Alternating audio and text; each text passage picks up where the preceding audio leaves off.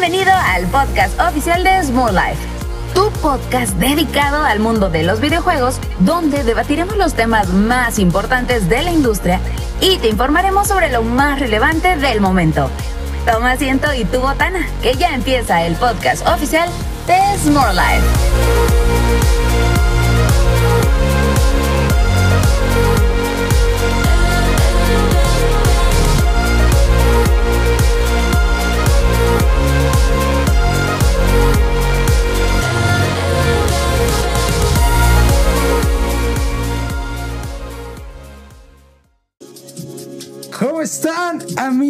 Eh, bienvenidos a todos los que nos están escuchando, expectando, ya sea dependiendo de qué plataforma en la que estén.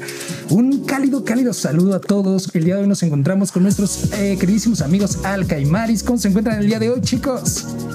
Bien, bien, muy bien. Qué bueno, qué bueno que estén todos bien. Pues bueno. Bueno. Eh, Eh. Felicidades por estar bien. Eh, pues bueno chicos, el día de hoy vamos a tratar un tema bastante lindo, bastante polémico para muchos, que es la industria y el desarrollo de los videojuegos. ¿Estamos en crisis? ¿En qué forma se encuentra el desarrollo el día de hoy? Rápidamente comentar que ahora solo estamos tres participantes. Es cierto, lo olvidé. Hubo una pérdida en, Este, en, el, en el podcast. Uh, no, no es una pérdida, chicos, pero eh, sí, lamentablemente el día de hoy no nos acompaña nuestro querido y buen amigo Angelo, pero posiblemente lo estemos viendo en el siguiente podcast, así que le mandamos un abrazo, un saludo, Angelo, si nos estás viendo.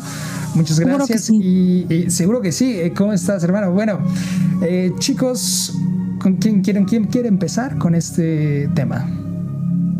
Bueno, es un tema controversial, pero al final de cuentas hay pros y contras porque hay bastantes desarrolladoras y también distribuidores, hay que englobar esto, que lo están haciendo las cosas bien. Por ejemplo, ahí veo el fondo de, de Dani de Street Fighter 6, como por ejemplo Capcom, que lo está haciendo bien, lleva bastantes hits al hilo, por así decirlo, con Resident Evil 4, lo, lo hizo muy bien con Resident Evil 8, lo, lo hizo parece ser bien con Street Fighter 6, pero también hay que, vamos a meter ahí un poquito de, controversia de las que les está haciendo falta realmente y que tienen que aprender un poquito más, ¿no? Y lo, vamos a estar mencionando, a ver si Alka quiere mencionar algo. A ver, antes que nada, chicos, quieren que entremos directo en. Bueno, para entrar un poquito en contexto a todos los que nos estén eh, viendo, escuchando.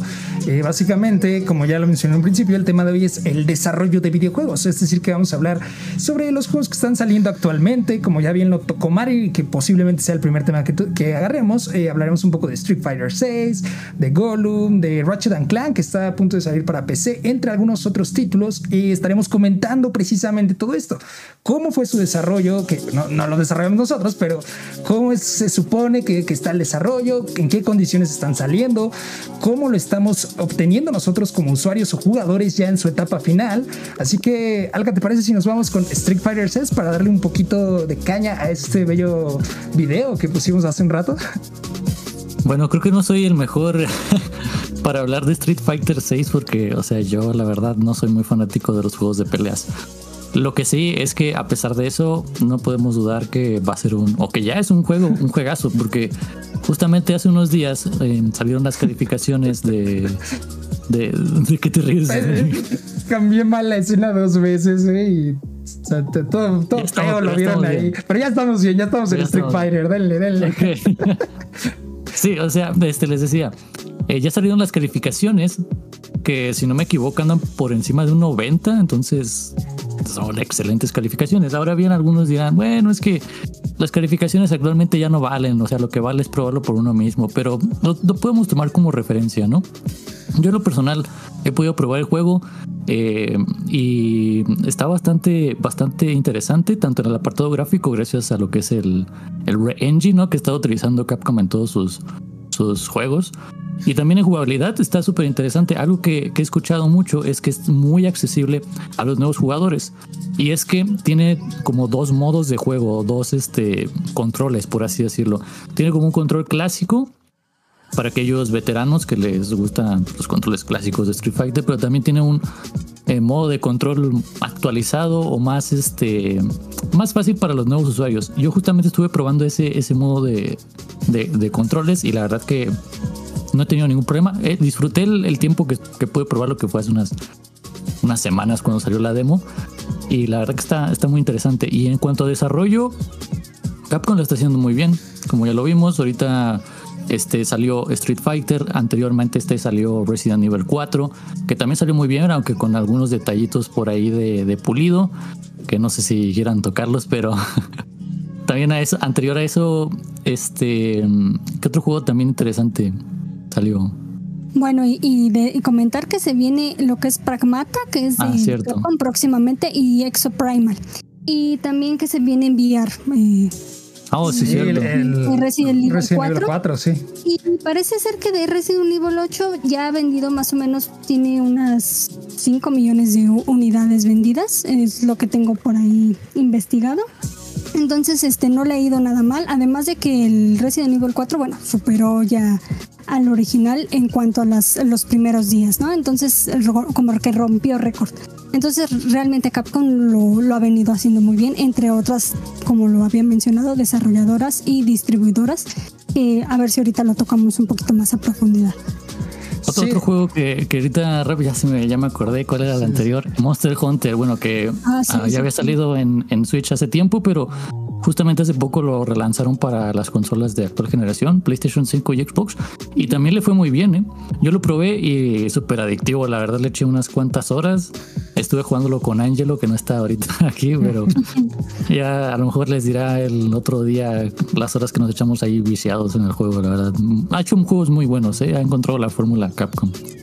Y recordar que Monster Hunter no era precisamente de acá de Occidente, o sea, le costó mucho trabajo como que empezar a sí. era mucho más de, de, en Oriente y, y, como que sí, poquito a poquito empezó y, realmente es un monstruo, o sea, lo que vende Monster Hunter es increíble, es, la, la franquicia más exitosa para Capcom.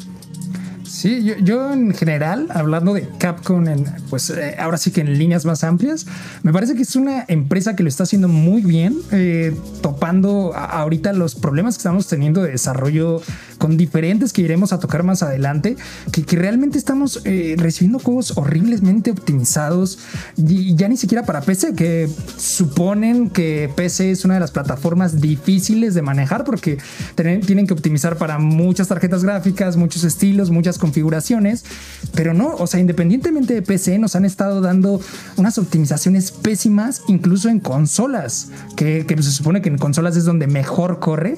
Y por el contrario, Capcom, así que ahora sí que empezamos por el lado bueno. Capcom es una de las empresas que lo está haciendo bien. Está entregándonos eh, juegos muy decentes, bien optimizados dentro de lo que cabe. Y, está teniendo una mina de oro desde hace años con sus remakes, ¿no? De, de Resident Evil y todo esto pero me parece que, es una empresa que lo está haciendo bien. Así que un aplauso por allá a Capcom y todo fan de Capcom que esté por ahí. Déjenos sus comentarios si es que nos están viendo. Yo, yo creo que parte de esto tiene que ver con su motor gráfico. Le ha ayudado mucho. O sea, el Re-Engine, si no me equivoco, eh, debutó en Resident Evil 7. Creo que fue cuando debutó ahí.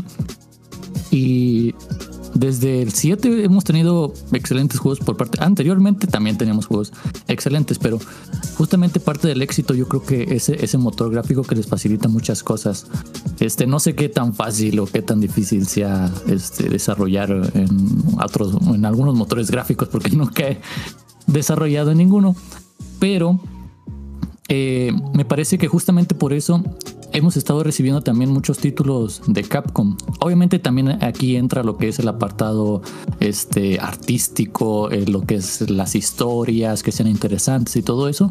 Pero luego repetir, el motor gráfico les ha ayudado a crear todos esos escenarios que salen de la mente, llevarlos a, consolas, llevarlos a PC y bien ejecutados, o sea, con buenos eh, resultados en frame rate, con buenos resultados en resolución, cosa que pues no hemos visto muy bien en los últimos juegos. Como un ejemplo claro podría ser eh, Gollum, tal vez. Uno de los juegos que, recientemente han tenido un muy mal eh, recibimiento. Y recordar que también Capcom ha, ha, aprendido de sus errores porque pues, Resident Evil 6 no fue precisamente muy bien recibido dentro de la comunidad y Street Fighter 5 no fue tampoco algo así como que Capcom estuviera muy orgulloso de lo que hizo. Entonces ahí como que Capcom realmente dijo, bueno, aquí no lo he hecho bien, voy a echarme un pasito para atrás y ahora sí que me impulso y, y vengo con grandes cosas. Entonces es como que sí hay que aprender de los errores. Pero sí, lo que comentas lamentablemente Gollum, bueno, creo que se veía venir que era un desastre de, desarrollo, lamentablemente. Que tampoco es un juego que como que muchos esperaban, ¿no? O sea... No, se veía venir el desastre, la verdad es que sí. O sea, eh, viene de una saga súper popular, bueno, de, una, de un título súper popular que es El Señor de los Anillos. Pero un juego de Gollum era así como que... ¿Qué te puedo ofrecer, no? Y ya vimos qué fue lo que nos ofreció, que realmente Digo, yo no lo he podido jugar de momento, pero por las críticas que he visto por ahí en redes sociales y todo eso, muchos coinciden en que es un juego que le faltó tanto, no solamente en apartado técnico, de que incluso se buguea y todo eso por ahí, sino también en historia, o sea, es un juego como que muy genérico, muy X simplemente por, por sacarlo. Pues es lo que, lo que, las mecánicas se quedaron también como muy atrás, ¿no? Como eh, digo, muchos dicen como que ah, es que es un juego que parece de PlayStation 2. Realmente los juegos de PlayStation 2 son juegos muy buenos y tenemos unos juegos increíbles que han pasado la historia, sino que estamos diciéndolos por mecánicas, ¿no? O muchos se refieren a eso por mecánicas, porque realmente, ¿qué estás innovando el día de hoy que te ofrecen juegos tan increíbles que se ha quedado esto mecánicamente en el pasado. O sea, no me estás ofreciendo nada, no me estás ofreciendo innovación. Un juego de que supuestamente es de sigilo se ha quedado muy atrás. Además, se ve como torpe realmente el juego. Y es que precisamente eso que menciona Mari, o sea, realmente ni siquiera son mecánicas, porque si nos vamos a, simplemente a mecánicas, hay juegos que son muy continuistas o que no ofrecen nada nuevo realmente en cuanto a mecánicas en videojuegos en la actualidad, pero que son divertidos ya sea por su estilo artístico, por cómo llevan la historia, por cómo se desarrollan.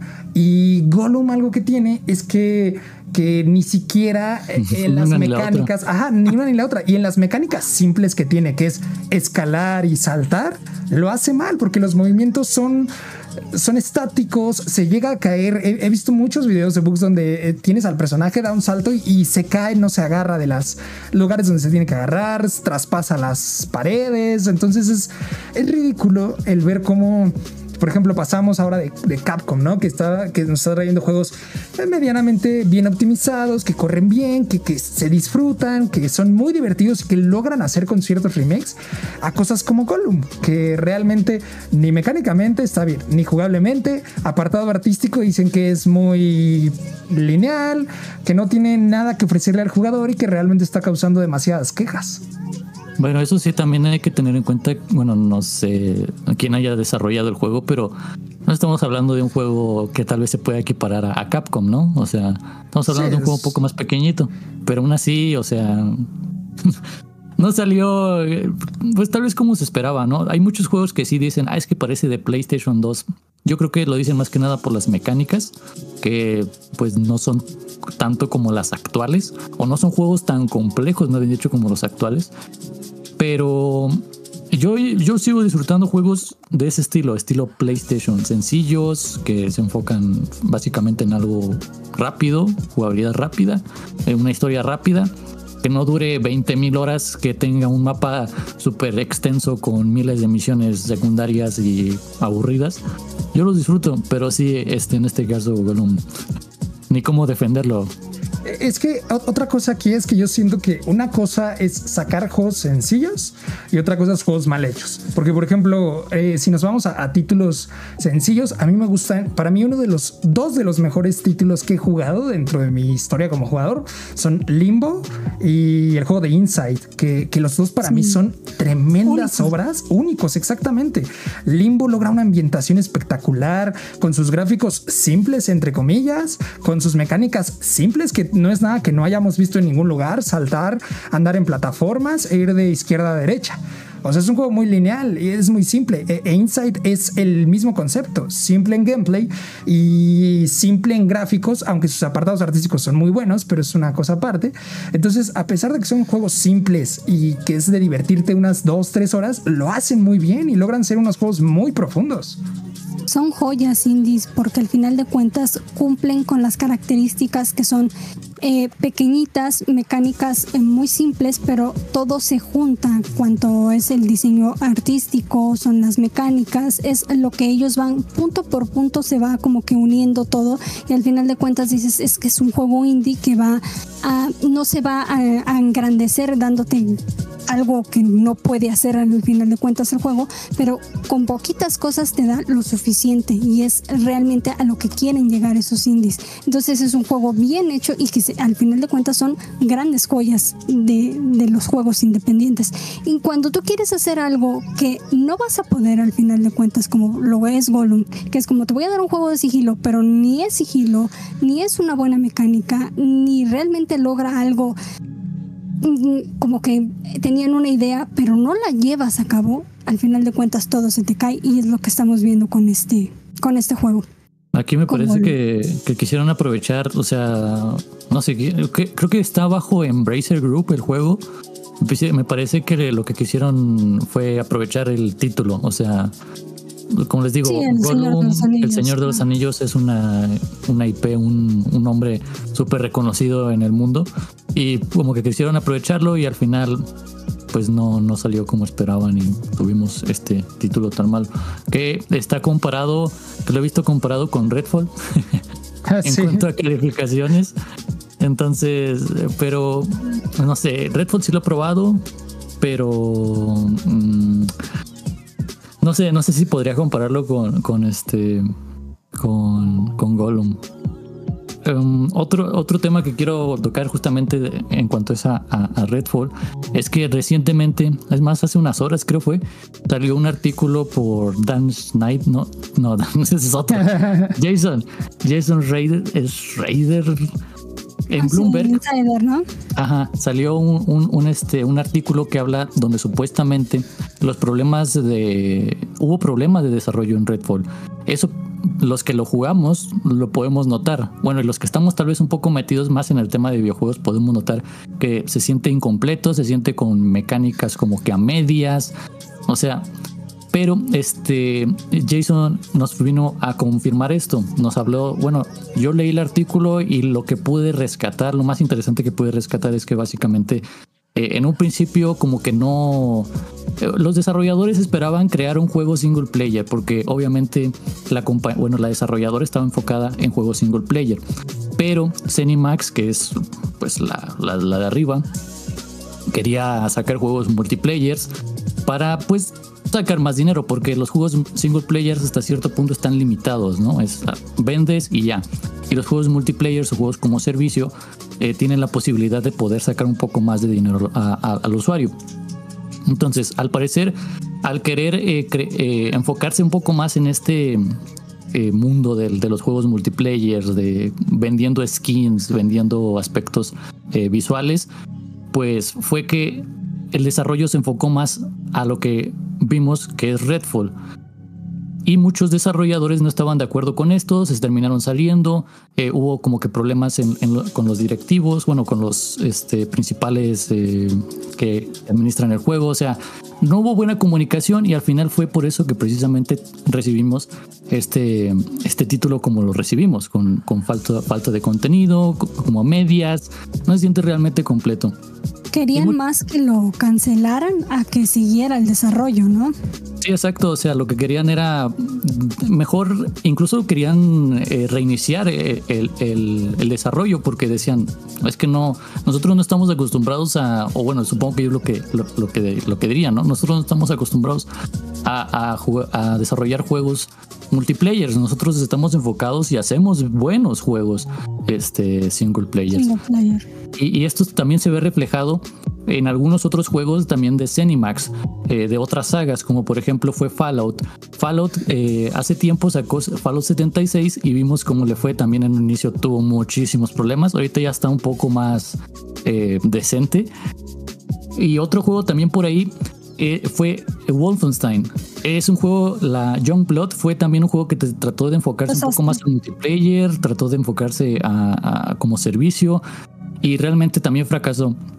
Entonces, eh, el tema de que Redfall haya fracasado, entre comillas, no fue realmente un problema, me parece que... Perdona que te interrumpa así rápido, Angelo, pero acabo de ver que eh, de Niros, de Niros Senju 239 nos ha comentado, buenas noches, ¿cómo estás, De Niro? Un gran saludo. Y también un saludo para Juan Pablo Vallejo, hermano, muchas gracias por estar eh, viéndonos el día de hoy, muchas gracias. ¿Qué onda, qué onda? Nada más vienen a interrumpirme. no, no sé qué. No, bienvenidos, bienvenidos. Muchísimas gracias por estar aquí. Gracias por, por entrar al directo. Y lo que les decía, que sí, o sea, básicamente el, problema aquí fue como darle, tratar de darles enfoque, tratar de crear algo en lo que no estaban especializados. Los, que están en single player, ahora sí que como se dice, al César lo que es del César. Sí, exacto. Si tú vas a lo que es este single player, ¿por qué querer hacerlo multiplayer, no? Al final de cuentas es como y realmente mucha gente lo, lo, lo decía. El mismo Phil Spencer lo dijo. Eh, no sienten lo que querían ellos trabajar y al final de cuentas no supimos darles el soporte y fue todo lo que sucedió con Redfall. Entonces, esa es otra, esa es otra cosa que por ahí se mencionaba que supuestamente, o sea, Microsoft, o bueno, después de la compra de, de Bethesda por parte de Microsoft, realmente como que Xbox, Microsoft no se quiso meter tanto y le dejó libertad a Max para seguir desarrollando los juegos por su, o sea, como los tenía pensados en un principio. Como ellos. Ajá, entonces, eh, yo creo que si Xbox hubiera intervenido, tal vez y a lo mejor y se hubiera podido reiniciar el desarrollo y hubiéramos visto otra historia. Pero por lo menos hasta ahorita sabemos que, que Phil Spencer le da libertad a, los, a los estudios y pues desafortunadamente eso fue lo que pasó con Redfall. Y realmente pues eso fue su contra, porque si a lo mejor les hubieran ayudado un poquito, los hubieran guiado, quizás, a lo mejor quizás eh, no hubiera salido tan mal, que en realidad pues Arkane es como, somos single player, ya lo sabes, y al final de cuentas es como, mm, no, no, te hace hacer un juego multiplayer, entonces... Aunque yo creo que...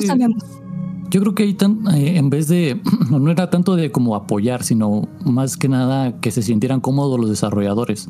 Porque igual si los hubieran apoyado, ya sea monetariamente o con más este, desarrolladores que metieran más personal, yo creo que igual no se hubieran sentido a gusto y al final hubiera sido un desastre. O sea, al final fue un desastre y pues no creo que... Es, que es una idea que ellos no, no, no, no están familiarizados al final de cuentas. O sea, igual tuviera, hubieran tenido que cambiar todo el estudio, mandar el, o sea, el proyecto a otro estudio que si estuviera enfocado en, en, multiplayer. Este, ¿algo más?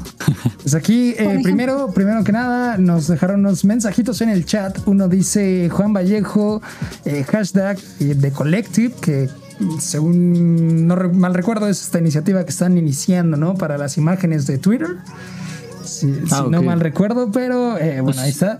Y Deniro Senju 239 nos dice, recién vi videos de recopilatorios de colección que hizo Konami con Castlevania y Contra. Y debo decir que con Castlevania, qué mal recopilatorio, no digno de, la, de lo que es la saga Castlevania. Yo la verdad no he visto, no he visto nada acerca de, de eso.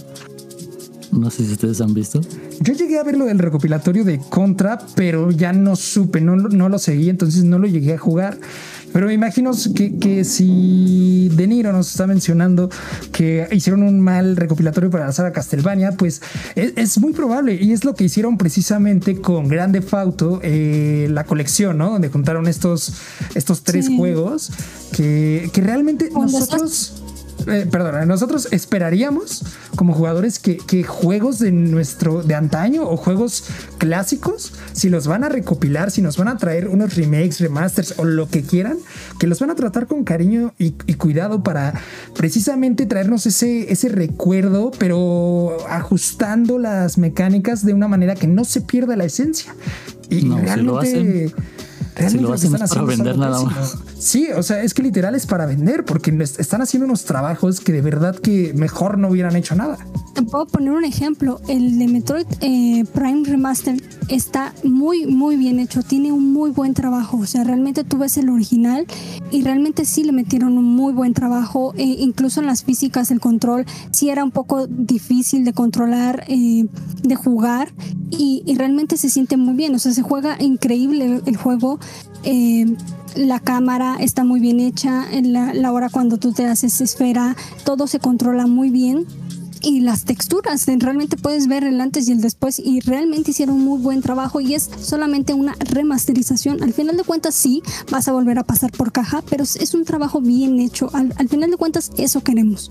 Queremos trabajos bien hechos y que realmente sean dignos de remasterización. Sientes que sí vale la pena pagar por ello, ¿no? Que sí vale es la pena, menos exactamente. Sí, exactamente. Otro ejemplo que yo tengo aquí es, no sé si ustedes llegaron a jugar Alan Wake en su momento. Eh, la versión de Xbox 360 y esto, ven que salió una remasterización, o bueno, entre comillas, remasterización.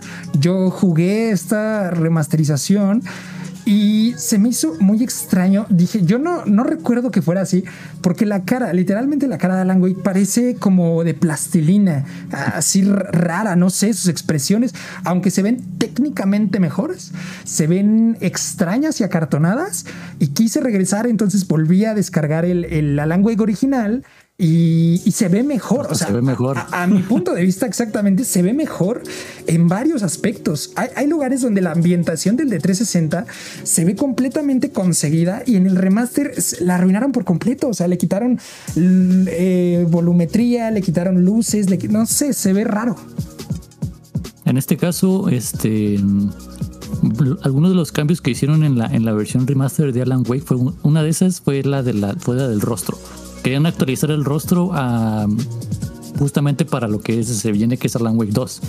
El rostro actualizado del, actor de... De Keanu Reeves, ¿no? sí, que ahora ya se convirtió en Keanu Reeves en, Wake 2. sí. Ese fue uno de los cambios. Otro cambio, otro, otra de las cosas que querían hacer con esta remasterización era llegar a más plataformas, porque originalmente el juego estaba solamente en 360 y ahora ya salió tanto para, eh, aparte de, o sea, Xbox, pero en las consolas de nueva generación, para PlayStation 5, creo que también para PlayStation 4, no recuerdo. Este, y, para Switch, creo que incluso también llegó a salir entonces. Sí, me das la posibilidad de jugarlo en, en más dispositivos, pero pues haz bien las cosas, ¿no? O sea, volvemos a que se puede ver mejor incluso el original de la 360 que, que esta versión remasterizada, pero bueno, son decisiones que toman, ¿no? Y, y, a, mí, a, mí, algo que, que, sí me molesta un poco con los remakes o remaster, a veces están muy bien hechos y no les tengo ningún pero, como lo es el caso de Capcom, volvemos con sus remakes de Resident Evil. Pero por ejemplo, con el caso del remake o remaster de The Last of Us parte 1, eh, lo que veo es que le, quisieron cambiar por completo la paleta de colores para parecerse más a la, al 2, a lo que hicieron con el 2. Porque, por ejemplo, no sé si tú, tú Alca, que ya jugaste este remake de, de The Last of Us Parte 1. Sí. Ves la parte donde te metes en el subterráneo. La primera vez donde llegas al metro con Ellie y Joel, que, es, que hay esporas. Donde le dice que cómo puedes de respirar estas esporas ahí me puse a comparar porque a mí se me hizo raro, no lo vi como lo recordaba, entonces me puse a comparar la escena de la versión original o la remasterizada con el remake y me prefiero mil veces la ambientación que lograron en ese metro en el remaster que en el remake. O sea, se ve muy bonito, me gusta mucho cómo se ve visualmente, pero la ambientación era mucho mejor para mí en el remaster. Ahí sí no, no, no, no recuerdo, ¿eh? no te podría decir si necesitaría volver a jugarlo para, para compararlo. Dani. Eh, en el, en el, remaster era más oscura esta escena, tenías menos distancia de visión entre los enemigos y tú, había más, no sé, las esporas como que nublaban más. Sí, y, y, las esporas nublaban más, había como más humo, algo por el estilo. Y en el remake es es más verde la escena, no sé cómo describir esto, pero en general el ambiente es más verde. Eh, ves a toda la distancia en la escena, o sea, no hay algo como que te nuble y que estés con ese pendiente de que te vaya a salir un chasqueador o algo en cualquier momento. Entonces, para mí es, es, muy bueno remix, pero en ocasiones siento que en el tema de ambientación eh, lo hacen mal. O sea, cambian ambientación ya sea para mejorar visualmente o algo, pero pierden la esencia del original. Mira, hablando de eso, precisamente déjame comentar una cosita rápida.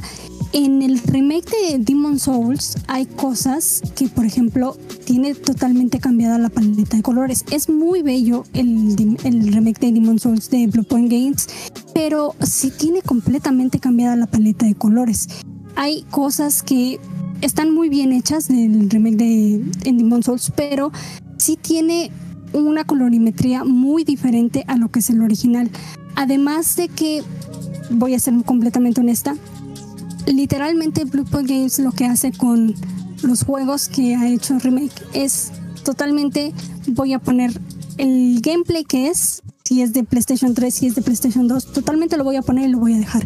Voy a dejar completamente los bugs, los voy a dejar, no voy a tocar absolutamente nada. Literalmente el personaje, o sea, al menos yo que jugué el Dark Souls del, Remastered, eh, se siente mejor como giras que al Demon Souls del remake. Porque ese personaje gira como en 8 sticks. Y es muy. Se siente muy raro, se siente muy distinto, se siente como, no te sientes cómodo al menos. Entonces hay cosas e incluso hay música que quitaron en, ese juego. Ahora aquí, perdón que haga un pequeño paréntesis, Mari, pero eh, nos dejaron nuevos comentarios en el chat. Eh, Desk Hunters nos comentó patata. Eh, Exactamente, como dice él, patata. De, Niro Senyu nuevamente nos dice, ¿qué piensan ustedes sobre la colección, las colecciones clásicas de juegos arcade? Algo así como Capcom Arcade Stadium o eh, Ray, eh, Play, Ray, Ray Play. Ray, Play. Y eh, Sweet Wolf nos dice, estamos en presencia del GOTI, no sé si habla por... El ah, del Gollum, sí, sí, exactamente, amigo. Es, el GOTI de este año. Pero a ver, Mari, eh, terminamos de completar la idea que estabas dando hace un momento y vamos ahorita a hablar de lo que nos comentaron. Completamente, Sosa, que hay cosas que hacen muy bien en los remakes y hay pequeñas cositas, pequeños cambios que supuestamente Bluepoint Games dice que no se quiere meter con la esencia de Front Software, pero por ejemplo hay música que quitaron completamente de ese juego del original. No entiendo por qué. Mm, tal vez por diferencias artísticas. Bueno, volvemos a eso mismo que dices, no, no quieren, o más bien quieren respetar, ¿no? La esencia original. Pero mm, sí, no sé por qué a veces hacen cambios que dices, ¿por qué? O sea, esto estaba bien, ¿para qué lo cambias? Eh, yo por último nada más quiero mencionar que eh, hablando de lo que era el Konami y las colecciones, recientemente vimos que iba a salir la colección de Metal Gear Solid, el 1, el 2 y el 3 creo. Y si no me equivoco, supuestamente por ahí se menciona que probablemente van a ser las mismas versiones que ya estaban en la tienda, porque antes ya había una colección, pero que simplemente las van a volver a sacar. O sea, realmente como que no va a ser este un remaster o algo que, que digas, wow, o sea, voy a pagar por esto y va a valer la pena. Pues parece que no. Eso es lo que se menciona. Simplemente quería hacer una mención que me pareció bastante interesante, pero veremos cómo es que sale al final si si sale así como simplemente volver a sacarlas o le agregan algo. Que teniendo en cuenta cómo es Konami, pues yo me imaginaría que no, le van a hacer, no le van a hacer gran cosa a la colección. Sí, pues precisamente ahorita lo que tú mencionas, Alka, eh, nos sirve para responderle un poco aquí a, Denju, a, a Senju, perdón. Eh, de que, qué opinamos sobre las colecciones, las colecciones clásicas como los Capcom Arcade Stadium, eh, pues realmente yo creo que son buenas cuando están bien hechas.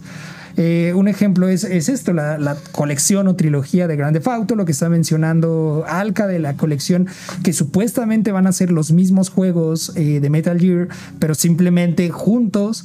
creo que hay que tener mucho cuidado. mencionar los precios. Ajá, exactamente. Podemos mencionar los precios porque muchas veces por simplemente juntarte los juegos y, pasarlos de, no sé, 1080p a 4K o a 1440, te cobran precio como si fuera un juego completo. O sea, como si se hubieran hecho un trabajo desde cero. Y a mí se me hace algo que no es correcto en la actualidad y que indica que el desarrollo está muy mal porque hacen las cosas más por dinero que por eh, eh, darle un buen producto a los jugadores. Sí, exacto. Jugar con la nostalgia. Por lo que, pero por lo que tengo entendido, por ejemplo, el Rare Replay y el de Capcom Stadium eh, son buenas recopilaciones de juegos porque o sea, no es como que te junte nada más tres jueguitos, sino que incluso creo que tienen, o sea, más de 10 juegos. No estoy seguro, pero sí tiene bastantes juegos. Y pues tampoco es como que te los cobren muy caro en ese sentido, hasta donde tengo entendido. Entonces me parece bien, por ejemplo, tomando esos ejemplos. Pero si hay otros ejemplos donde te agarran un juego o dos juegos, máximo tres juegos y ya te los quieren revender como si fuera la gran cosa. Ahí sí, la verdad no estoy de acuerdo. Sí, efectivamente. sobre todo cuando hablamos de juegos que ya tienen mucho tiempo, que luego de repente se pierden, ¿no? Por así decirlo, se pierden en el tiempo y es como, es muy bueno traerlos de nuevo para jugadores nuevos y al final de cuentas dices, por un precio accesible, dices, pues está muy bien. Sí, bueno, todo yo creo que con un precio justo puede encajar, ¿no? Sí, sí, sí. Que bueno, lo personal yo no soy muy fanático de jugar juegos retro, pero pues para el que quiera, ahí está la... Deberían de hacerlo todas las compañías que tienen juegos viejos, o sea, tratar de traerlos a, la actualidad de alguna u otra forma, porque es, es rescatar, por así decirlo, este juegos clásicos, juegos que a lo mejor alguien le tiene mucha nostalgia. Y tenerlos accesibles, pues es muy bien para, para, para muchos jugadores, sin tener que andar emulando y esas cosas que ya hemos hablado en otro podcast. Sí, ese es un punto. traerlos y preservarlos está muy bien, pero como dice Mari, yo creo que al precio justo. Porque juntar de tres juegos sin hacerles absolutamente nada o hacerles una o dos cositas y cobrártelos por 70 eh, dólares, 1600 pesos mexicanos, 1500, yo creo que es un abuso en cierta manera. Pero aquí nos comenta eh, Sweet Wolf nuevamente, eh, Nintendo lo que hicieron con su colección de Mario lo estaban vendiendo como un juego nuevo. Este, ahí sí yo no tengo conocimiento de la colección de Mario, ¿eh? Y además de que estaban jugando con el de nada más lo vamos a tener o lo vamos a estar vendiendo hasta cierto tiempo, creo que era hasta marzo en ese entonces, me parece. Y no lo vas a volver a conseguir. Y al final de cuentas es como, sí lo, sí lo conseguías, sí lo ¿Pero qué era? eran, era el Mario Sunshine, era... Mario Galaxy. Mario Galaxy, creo, sí. Sí, sí, Y no me acuerdo qué otro título era. Entonces, el Mario 64, si no me equivoco. Sí, me parece que sí. Eh, al final de cuentas estás jugando con la nostalgia, estás, estás vendiéndolo a un precio bastante alto, conocemos a Nintendo, y, y al final de cuentas estás engañando al jugador. O sea, lo, lo, puedes vender. También pasó con el Metroid Prime. Es como, nada más hay una cierta cantidad de copias físicas. Eh, todo va a ser digital. Y es como, si, a mí me costó trabajo conseguir la copia física. Y es como, ¿por qué haces eso? Darles accesibilidad al jugador. ¿Por qué nada más lo vas a vender hasta cierto tiempo? ¿Por qué haces eso? O sea, eso son cosas eh, de Nintendo que honestamente no entiendo y no comparto pues por temas de ventas, ¿no? entre, entre más este, ¿cómo se dice?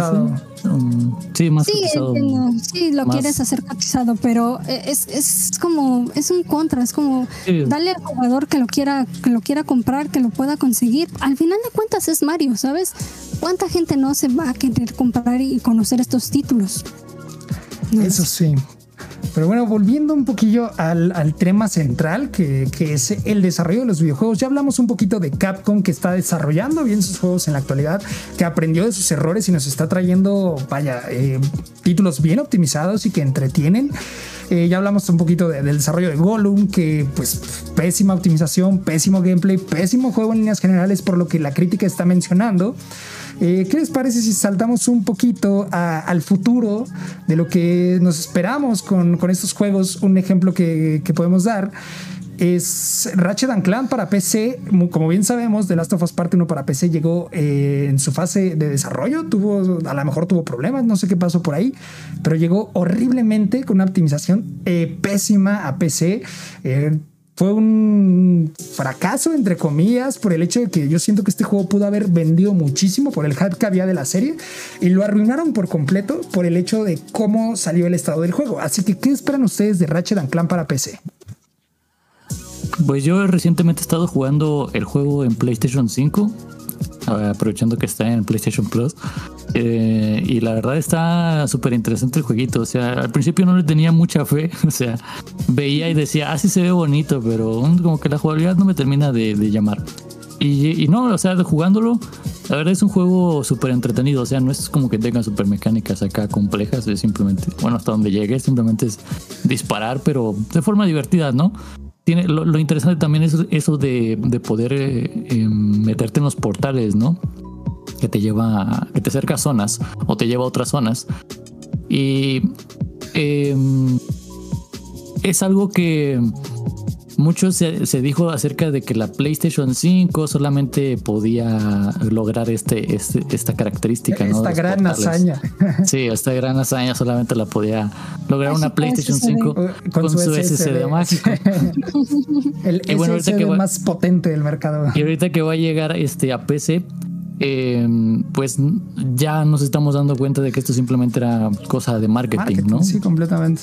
Incluso por ahí he visto que varios piensan probarlo en un disco rígido, o sea, en un, sí, en un HDD, ¿no? Sí, que pues se supone que los juegos no están, como ese tipo de juegos no están preparados para, para esos discos por las los tiempos de, velocidad, de carga y todo eso, pues en teoría no debería funcionar, pero veremos qué es lo que pasa con eh, ejecutando este tipo de juegos en, en un disco disco sólido. Precisamente Senju nos comenta que la desarrolladora de Gollum recién publicó en Twitter su disculpa por el juego. Y precisamente hablando de desarrolladoras, tenemos, sí, eh, tenemos este, la desarrolladora, por, ejemplo, de Insomnia, que lo ha estado haciendo muy bien para PlayStation. Tiene lo que es fue en Ratchet Clank de 2016, tiene en 2018 tiene Spider-Man, tiene Miles Morales, ahora va a salir Spider-Man 2 y tiene cerca, bueno, cuando nos muestre Wolverine. Y es una desarrolladora que ha hecho las cosas muy bien, que es muy pulcra, que siempre le mete muchísimo detalle en todo lo que hace. Y entonces podemos poner aquí otro ejemplo de, de gran trabajo y de otra gran desarrolladora. Sí, de, que se puede poner este un ejemplo. Yo tengo aquí un pequeño paréntesis o puntito, pero al terminar esto, eh, lo de Ratchet Clank para PC lo, lo voy a discutir. Eh, como dice este Maris, eh, Insomniac es una una desarrolladora que es muy pulcra en su trabajo y creo que por lo menos si, si tienen un poco de voz o voto dentro de lo que está pasando con Ratchet Clank para PC, lo van a hacer eh, muy bien. Además de que la desarrolladora que trae, o más bien la porteadora de Ratchet Clank para, para PC es la misma que trajo Spider-Man, ¿no? Si no mal me equivoco. Y, Spider-Man fue uno de los títulos mejor optimizados que hemos visto de, de porteados a PC incluso fue uno de los mejores optimizados de los últimos tiempos en PC de, en general. Entonces yo, yo le tengo mucha fe a, este Ratchet Clank. Y, hay ciertas cosillas que, aunque no son definitivas o se puede decir no son ¿cómo, lo podría decir? No son lo único que importa, pero el hecho de que este título ya llegue con la tecnología de DLSS 3, eh, FSR 2 y XCSS desde el día 1 de su lanzamiento, en cierta forma yo creo que ya está indicando que viene bien optimizado. Bien optimizado. Bueno, yo no pues, entendí qué dijiste, pero yo quiero que venga más, que le vaya muy bien, porque la, realidad es que es un juego muy divertido, ya está en PlayStation Plus y, que le vaya muy bien. La verdad es un juego muy divertido y lo que están haciendo Insomniac se está cargando muchísimo la espalda por, por PlayStation. Aquí nos está comentando eh, de Niro Senju. Insomniac fue un acierto para Sonic, efectivamente lo fue. es lo que. Eh, ¿Quién quiere leer el siguiente los siguientes dos comentarios de Sweet World, por favor? A ver, este. Sweet Wolf dice: Yo creo que The Last of Us parte 1 lo quisieron sacar rápido por el hype que había por la serie. Además, el estudio Iron Galaxy Studios, quien trabajó en el port, tiene mala fama de su trabajo. En el port de Batman Arkham Knight, que también salió roto para PC. Efectivamente, eh, yo también pienso lo mismo de que por el tema del hype de la serie quisieron eh, adelantar lo más que pudieran el juego, que probablemente debió de haber tardado este, por lo menos un año de que salió en PlayStation 5, debió de haber tardado un año para que saliera pues bien el, juego. Pero si no me equivoco, creo que fue como seis meses o menos de seis meses, algo así más o menos, que tardaron, en, o sea, de, que salió la versión de, PlayStation 5 a que saliera en, en, PC. Sí, definitivamente ahí tuvo que ver el tema de la serie, pero eh, le salió mal. le salió el, tiro por la culata. En lugar de que vendieran bien su juego, pues fue súper mal calificado y todavía ni siquiera en la actualidad sigue estando decentemente jugable. Todavía le faltan muchos parches. Sí, le faltan bastante. Yo, yo le estoy corriendo en una 4080 y, y ahí, ahí va bien en frame rate porque me va entre 90, 95 frames por ahí, pero sí hay lagueos de vez en cuando, cosa que no debería pasar para, para ya tener en, una 4080 corriendo con DLSS en calidad. No debería de tener ningún lagueo y eso es algo que importa. Ahí estamos hablando de que normalmente este tipo de juegos lo que pasa es que consume demasiados recursos de la PC, o sea, digamos que tienes 60 o 128 gigabytes de RAM, pues el juego se traga todo los 128 sin ningún límite. Aborazado el, sí. Last of Us, sí. Sí, si tu PC... Saluditos a, a Monra Gamer que acaba como de llegar. Monra Gamer, un saludo hermano, muchas gracias por estarnos viendo el día de hoy. Muchas gracias. Sí, o sea, es mala optimización por temas de que el juego consume recursos a lo, bestia, estúpido, a lo loco. Y, el tema de, de, la, del, del, que hizo el port, ¿quién era? Iron Galaxy. Iron Galaxy. El tema del que hizo el port, sí, pues ya tiene mala fama en, en, en Gotham Knights. Pero yo creo que ahí, más que nada, fue tema del tiempo, o sea, de apresurar mucho las cosas. Igual si le hubieran dado tiempo, hubieran salido relativamente bien, sin tantos problemas, pero... Y, es que el tiempo es, o, más bien estos pequeños contrapiezos, son los que no se puede permitir Sony ahorita, porque está entrando en un nuevo mercado que es eh, los jugadores de PC. Yo creo que no le tanteó al hecho de que en PC la gente sí es exigente. La gente no se queda con la basura que luego nos entregan.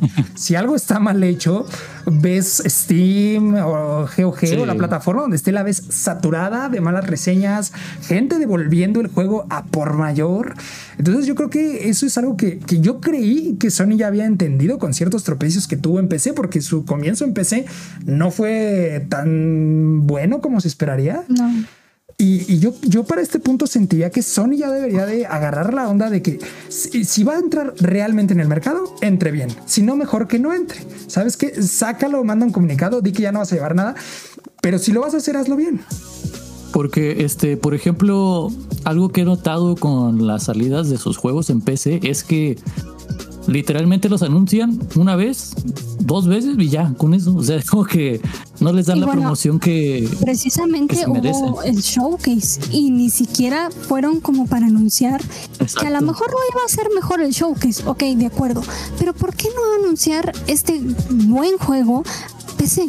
Al, final de cuentas desaprovechaste una oportunidad como para decir, oye, voy a sacar este juego, lo va a hacer Nixes. Al final de cuentas es un anuncio. Ya sabemos que, no lo anunciaste. Sí, es algo que nadie, literalmente nadie de la comunidad entiende. O sea, ¿por qué no pusieron? Y es más, lo dijimos en el directo que estuvimos transmitiendo en vivo sobre la conferencia. Dijimos, yo, yo dije personalmente, esperaba que anunciaran un port para PC, cualquiera, pero esperaba que lo hicieran. Y, no entiendo por qué desaprovechar esa tremenda oportunidad, donde tenían a toda la gente expectando, a toda la comunidad ahí. Eh, ¿Por qué de repente en un anuncio aparte, en vez del relleno que nos mostraron ese día? Yo siento que ahí tal vez como que pensaron que andar el anuncio en el evento iba a ser como, iba a generar comentarios como de, ah, ¿por qué sacan sí juegos para PC, pero para nosotros no nos sacan juegos, ¿no? O sea, como que es una de las teorías que yo, yo tengo que tal vez la comunidad se hubiera resentido un poco, ¿no? Porque realmente no nos mostraron algo súper interesante. fue flojo, fue flojo. para la propia Play 5. Claro, pero al final de cuentas es un exclusivo que está saliendo para, para PC. Va, a llegar a más gente. Entonces, mm, al final de cuentas, como que no se entiende. Es que sabes cuál es el, según, o, lo que yo siento que es el problema de Sony al llevar sus eh, exclusivos, es que ellos no contemplan, o más bien ellos ven al mercado de PlayStation y al de PC como dos completamente separados y sin una conexión. Y, es algo que, Xbox aprendió en su momento y, lo vio. O sea, e, el mercado, si, se dan cuenta, el mercado de Xbox y el mercado de PC no son los mismos y Xbox lo sabe, pero están entrelazados. ¿Por qué? Porque puedes llevar tus partidas guardadas de tu Xbox a PC. Puedes llevar los juegos ¿Perdona? Eh, Sweet, Wolf nos dice que hubieran anunciado Ratchet Clank en vez de mostrar el tráiler de Gran Turismo. Sí, hubiera sido. Sí, totalmente. No sé, no sé quién está esperando el, ver la película de Gran Turismo, pero yo no. Y mira, eh, KioPS007 llega acá por Twitter de qué va el canal. Bueno, te anunciamos que somos un podcast de videojuegos. Estamos hablando precisamente del tema que ves eh, por acá en, el título. En el, título, Exactamente. Y, nos estamos como que explayando de todo, estamos hablando de todo. El desarrollo de videojuegos. ¿Cómo está el desarrollo de los videojuegos en la actualidad y cómo nos llegan a nosotros los usuarios? Eh, retomando un poquito esta... Si tiene algún comentario a hacer, pues ahí que lo, que lo deje sobre algún juego que le parece que está bien hecho o algún juego que le ha parecido así como que... Sí, déjenos sus comentarios chicos y por favor si están eh, aquí en YouTube, eh, denle like, denle manita arriba para que el video se vaya difundiendo un poco. Ya ven a sus amigos que nos estamos echando un buen rato y leyendo todos sus comentarios. Eh, retomando un poquillo esto, Xbox sabe que, que los mercados de Xbox y de PC están entrelazados de alguna manera, que un jugador de Xbox puede tener una PC o viceversa. Entonces saben que hay algo por ahí y, PlayStation está tomando dos cosas totalmente separadas porque yo siento que no piensa que un jugador que tiene una PlayStation va a tener también una PC. Y de hecho piensan que el jugador que tiene una PC de alguna manera la va a vender después de jugar eh, The Last of Us parte 1 para PC y comprarse una PlayStation 5, lo cual no va a ocurrir. Entonces lo que debería hacer PlayStation es dejarte importar tus partidas de PlayStation 5 a tu PC, dejarte compartir datos, dejar, no sé, tener tu ya ecosistema formado, que es lo que debieron hacer desde un principio para lanzarse directo hacia PC. Mira, como... Nos dice que las desarrolladoras escuchan más a los jugadores de PC. ¿Ustedes qué mm. opinan? Sí y no. Es que siento también que el tema de PC es un. O sea, la comunidad de PC es mucho más exigente. Entonces se hacen escuchar más. Y en consola, pues es como que les entregan algo y bueno, está bien. Nos escuchan. Sí, o sea, también es que, por ejemplo, PlayStation en el caso de sus propios juegos en su propia consola, pues saca buenos juegos, o sea, bien, optimizados y no es como que se puedan quejar mucho, ¿no? Pero ya cuando vamos al tema de la PC, pues ves juegos como, como, como Last of Us y pues cómo no, cómo no quejarse, ¿no? Entonces, sí tiene que, o sea, no es, no es, no es tanto que le hagan más caso a PC, sino que en PC pues se quejan más, más. ajá, más quejumbrosos. Son, más exigentes, sí. sí. Castiga también, ¿no? sí, eso también. Pues, como, como bien lo dices, o sea, en Steam, o sea, hay algo que me gusta mucho y es que sí están ahí como, por ejemplo, los primeros comentarios es que te recomiendan mucho si lo, si lo vas a comprar, si no lo vas a comprar exactamente, o sea, y es como, tienen su juego comprado, ¿sabes? Aquí no hay calificaciones de que es review bombing ni nada de esas tonterías, no. Tienen su juego comprado, tienen eh, ciertas horas jugadas, que es lo que deberían hacer también muchas páginas de, de, Metacritic y todo esto. Es como, compra tu juego primero para que si quieres reseñarlo, realmente le quieres dar una calificación, cómprame tu juego. Realmente aquí está de que yo compré mi juego y aquí está de que ya lo jugué tantas horas. No vengas a calificar sin nada más porque crees que te va a gustar o no te va a gustar. No, compra el juego y luego califícalo. Sí, que, primero aquí quiero comentarlos. Nos dejó Senju. Creo que Iron Galaxy hizo Battle Royale tipo lucha libre, ¿no? Y Swift le contestó eh, Rumbleverse, pero no estoy seguro yo de ese juego. No sé si ustedes sepan. No, no, no estoy al tanto. Este, pero, pero regresando al tema del, sistema de reseñas de Steam, me parece excelente porque, como dice Maris, o sea, te dice ahí cuántas horas han jugado eh, y te dan buenas recomendaciones. O sea, así hay por ahí uno que otro comentario así muy random que dice. Sí, sí, Pero comentarios que dicen patata. sí, no es cierto, no es cierto. Este, pero sí, o sea, te, dan comentarios de que, ah, bueno, está bueno por esto o no está bueno por esto otro, los pros, los contras. Son, son reseñas muy completas. Que por ejemplo me da risa porque veo los, las reseñas de, de, Xbox y, ves comentarios súper tontos, o sea, de como... Si, hay algunos comentarios que me molestan es de, no me gusta este juego porque está difícil. Sí, o sea, también hay comentarios así de ese estilo, de no lo compres porque... Mm, porque es de Sony. por los gráficos. ajá, por gráficos o porque es de Sony, no hay que apoyar o así cosas. Sí, dices que, que fuera... Swift Gold nos comenta eh, que algo que tiene mucha razón y que va con lo que tú estás mencionando, que Dice, eh, Metacritic debería hacer lo mismo y pedir que inicies sesión con tu cuenta para ya sea PlayStation, Xbox o Switch, para acreditar que compraste el juego y que realmente estás criticándolo de alguna manera objetiva. Un sistema de vinculación, o sea, eso es bastante sencillo, pero yo creo que también ahí es por tema de de, poder, ¿no? De como poder este no controlar eh, en, ese sentido que la gente pueda o manipular, ¿no? Más bien dicho, que puedan manipular de cierta forma las calificaciones, dejándolo del review bombing y eso, pero no sé, es simplemente mi opinión. Recientemente le pasó al DLC de Horizon, o sea, tuvo un review bombing por una estupidez muy grande. Al final de cuentas dices, pero, pero, pero, ¿por qué? Creo que, creo que a todos los juegos recientemente lanzados así grandes es como que les ha llegado su review bombing. Por alguna u otra razón. Es como que comentarios súper tontos. Y por ejemplo, yo recuerdo de Resident Evil 4 Remake, que la verdad es un juegazo. Probablemente a algunos les gustará más o menos. Tal vez les guste más el original, otros más el remake.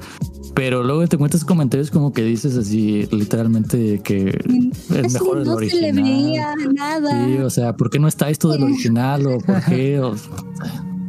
cosas que es que Ashley ya no me decía que era un pervertido. sí, exacto. ¿Por qué no puedo ver las calzones, Ashley? Y esas cosas. Eh, de hecho, es una cosa muy interesante porque pues tienes mods, amigo, mételo con nada, cierto. no, pero sí, sí, todos los juegos que han tenido review bombing o, que son muy mal criticados, digo, tenemos casos en los que sí es muy, muy acertado, porque pues precisamente el desarrollo o, cómo fue desarrollado y cómo llegaba al público es una manera pésima, como vuelvo a comentar, de Last of Us Parte 1, Gollum, entre algunos otros, ¿no?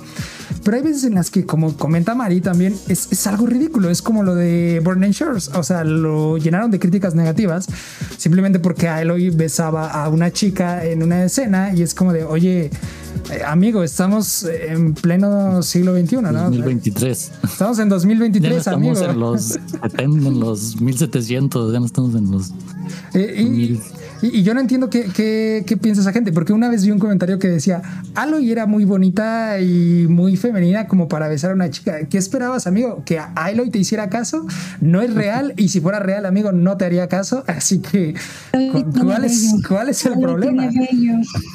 Aloy tiene bellos en la cara, es un cero. Es un cero, ¿no? ¿Cómo es posible? O sea, no, son comentarios nefastos que realmente ni siquiera tienen que ver con el juego. Y como dice este Sweet, Sweet Wolf, muchos de, de, estos review bombings suelen ser por tema de guerra de consolas, ¿no? O sea, y, es justamente también, ¿quién, quién, quién más dice? Este, De Niro, ¿no? Como el Zelda. O sea, el Zelda salió muy bien y ahí va mucha gente que ni siquiera tiene el Zelda, que es de otras plataformas y simplemente por envidia, podría decirse, o sea, por ahí van a criticar el juego. No, no, no. Envidia de no quiero el juego en otra plataforma o, no quiero que algo salga bien en otra plataforma, ¿no? Sí, sí, sí. Y, ahí van a comentar cualquier cosa que no tiene sentido. Ni siquiera han tenido el juego, ni siquiera lo han visto, ni siquiera lo han probado. no, por ejemplo, podemos comentar de Monolith Soft que eh, hace los Xenoblade Chronicles y además ayuda en estos de, de, los Zeldas, tanto en Breath of the Wild, ayudó en Tears of the Kingdom, ayudó también en los Splatoon. Entonces también podemos, ahora sí que mencionar a una desarrolladora más que podemos ponerla como ejemplo, tiene unas, eh, realmente eh, ayuda en bastantes tiene bastante, digamos, currículum, entonces podemos ponerla también ahí como una, una palomita para una desarrolladora más. Que este, eh, hablando del Zelda, muchos decían que eran juegos, o sea, como que no sé si como mal optimizado. Bueno, sí como que lo decían de esa forma porque dicen que mira esos gráficos, mira esos FPS que llega a bajar a veces por debajo de 30, mira esa resolución, pero ahí también no están teniendo en cuenta en dónde lo estás jugando, o sea, una pantalla de este tamaño. Sí, o sea, lo estás jugando en una Switch, en una portátil, en un dispositivo que también ya tiene bastante tiempo y a pesar de esto se ejecuta súper bien, o sea, obviamente... en cuanto a esos comentarios, yo creo que hay un 50-50 porque muchas de las personas a veces creo que no entienden la diferencia entre resolución y tamaño, ¿no? Porque realmente si tú intentas meter un juego 1080p en una pantalla de tamaño 4K, obviamente se va a ver feo y se va a ver muy mal y vas a ver dientes de sierra por todos lados. Pero si ese mi juego 1080p lo metes en una pantalla 1080p, se va a ver bien. Y en una pantalla más pequeña, ¿no? Eh, pero yo creo que es un sí y un no, porque creo que Nintendo ya debería de sacar una, una consola nueva que sí pueda correr un poquito más. No estoy diciendo que ay, le implementen ray tracing y, gráficos avanzados, pero que por lo menos pueda mover, eh, por ejemplo, Zelda a 60 FPS que sea una opción, ¿no? Una opción, sí. Una opción. sí, porque, o sea, yo estoy diciendo que la, la, Switch en este momento todavía tiene potencial, o sea, todavía nos mostró potencial con ser la Tears of the Kingdom. Pero, este, sí, ya se echan falta después de varios años con la Switch, pues un, nuevo hardware, ¿no? Que pueda sacarle más provecho a ese aparta, gran apartado artístico que muchos presumen de los juegos de, de, de la Switch, ¿no? Sí. Sí. Este, me parece que Maris está trabando. Oye, que ya se fue Maris. perdimos. a Maris, ya regresó. No, se está trabando un poco Maris. No pagó, no pagó el internet. ya, ya, está de vuelta, está de vuelta. Sí, no, no, se, se, fue todo, se desconectó, no sé por qué. ¿Qué pasó? ¿Qué pasó? ¿De que me perdí? todo bien, todo bien. es que creo que estoy en una Switch o algo así, no sé. está transmitiendo desde una Switch, ya no aguanta ya yo, yo, de hecho, esto de lo de, de lo de Zelda, a mí me impresiona a veces todo lo que hay en pantalla y que la Switch no explote, de verdad. Sí, Porque es un dispositivo que ya, ya lo alargaron demasiado. O sea, ya es una cosa que dices, ya por favor, ya a la siguiente generación, por favor. Algo, nuevo, por favor. Es increíble, sí, ya, ya, ya, ya. Ahí, ahí podríamos meter también como buen desarrollador. Bueno, es que Nintendo tiene como sus propios desarrolladores, pero en general podríamos englobar en que Nintendo también saca buena, buenos juegos, ¿no? O sea, en general. Sí, es que Nintendo tiene su propio, digamos, el mismo que es como el EPD, me parece que es como ellos lo manejan, pero pues el, digamos que se apoya de, de, varios desarrolladores. Que, que, yo creo que algo aquí que es importante señalar es que por lo menos Nintendo y PlayStation creo que hacen un buen trabajo desarrollando para sus plataformas. O sea, independientemente de los conflictos o las quejas que haya tenido alguien de Zelda, que me parece un poco, mm, no sé cómo decirlo, no irrelevante, pero un poco subjetivo, porque no he visto a alguien realmente con una Switch que tenga Zelda quejarse, pero a otras personas no sé si, si tengan la Switch y lo estén jugando. Pero independientemente, creo que, que Nintendo lo hace muy bien con sus juegos. No he visto, por lo menos yo, de primera mano, un juego mal optimizado para su consola que diga, wow, esto es injugable, no lo puedo manejar o algo así. Y con PlayStation tampoco. Bueno, sí. Bueno, es que no lo jugué. hay que poner una. Hay que poner, digamos que en los que vamos a poner en contra es realmente mencionar a Game Freak porque lamentablemente están, están sacando Pokémon como si fueran FIFAs. Y aquí vamos a, ponerlo, vamos a poner como que en contexto, ¿no? Porque dices, bueno, ellos son desarrolladores, están siendo presionados, están sacando, sacaron el Pokémon Arceus en 2022 y después en ese mismo año sacaron este, el que es Escarlata y Púrpura y al final de cuentas dices, bueno, eh, date un poquito de tiempo para trabajar y mejorar tu calidad, que al final de cuentas, pues ellos hicieron buenos juegos, al final de cuentas creo que tienen calidad, pero ya están sacando todo tan seguido que al final de cuentas Escarlata y Púrpura fue como que ya todo se vio ahí que ya, ya, ya no ya se rompió todo. Y, hay muchos jugadores que realmente sí lo veían, pero hay muchos que decían, pero es que es divertido. Eso no es un argumento para decir que realmente la calidad bajó muchísimo y desde hace varios Pokémon ya. E, pero ahí podemos ponerlo en contra. Sí, ahí sí tiene un poco de razón y me, me medio retracto del comentario. Un poco nomás. Eh, porque sí, porque ahorita que lo pienso, eh, yo me quejé de Zelda eh, Forbidden West y lo he dicho en otros podcasts. Me, me, quejé de cómo salió optimizado en un principio, que lo arreglaron entre comillas rápidamente, pero sí salió un poco mal optimizado. Pero algo que mencionó nos Maris, dice que la Switch, por ejemplo, puede correr juegos potentes como por ejemplo Mortal Kombat 11 o Doom, por ejemplo. Eh, esos, esos que hicieron ese port es Panic Bottom, si no me equivoco, y si hacen brujería realmente.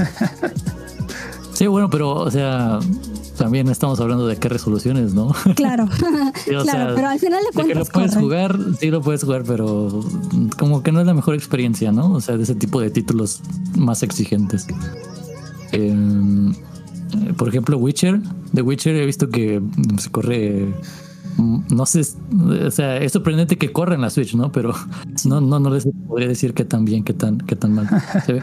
y me parece curioso que justamente eh, el próximo Mortal Kombat va a salir en la Nintendo Switch. Que todos están preocupados, ¿eh? Sí. no sé cómo voy a correr en la Switch, este, pero eh, habrá que verlo, ¿no? Otro juego también, este, que, que también me, causa curiosidad ver cómo correr la Switch es eh, Hogwarts Legacy, que se vio retrasado. Sí. Hasta noviembre o algo así por el estilo, no, no recuerdo. Y eso nos habla pues, de un tema de que tienen que optimizar muchas cosas para que pueda llegar a correr decentemente en la, en la Switch. Que de por sí Hogwarts Legacy es un juego que tampoco está como que bien optimizado. Entonces ahí se complica un, poco, un poco más las cosas. Eh, en PC, por lo menos en PC, que es la plataforma donde yo jugué Hogwarts Legacy, tiene muchos problemas de rendimiento.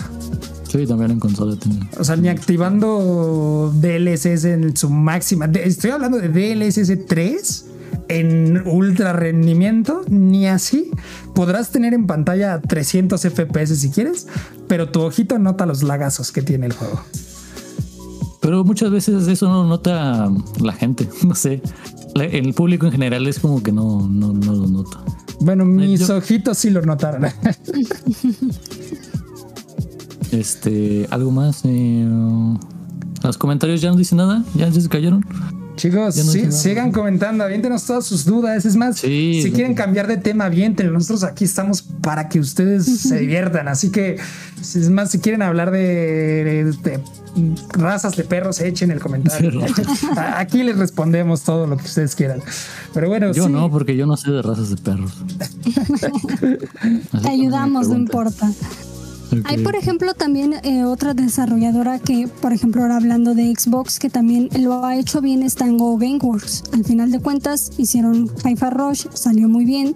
Y también ah, tiene cosas como Table Within, eh, eh, Ghostwire Tokyo, que al final de cuentas, bueno, salió para PlayStation, después salió para Xbox, mm, pero al final de cuentas, eh, ah. al final de cuentas, están trabajando bien. Vamos a Ahí, ahí difiero eh, con, con, con Ghostwire Tokyo y con, y con sí, eh, En PC Ghostwire Tokyo estaba mal optimizado. En consola también. en consola no lo jugué, pero en PC sí y no, no estaba muy mal. Bueno, no, no muy mal. Era, era jugable, pero también se notaban los el stuttering, ¿no? El, el, el Ghostwire Tokyo sí, yo lo jugué en consola y no llega a los 60 o los 30, también tiene problemas con stuttering. Es un juego que tuvo como que problemas de en su motor gráfico, en creo que es Unreal Engine 4.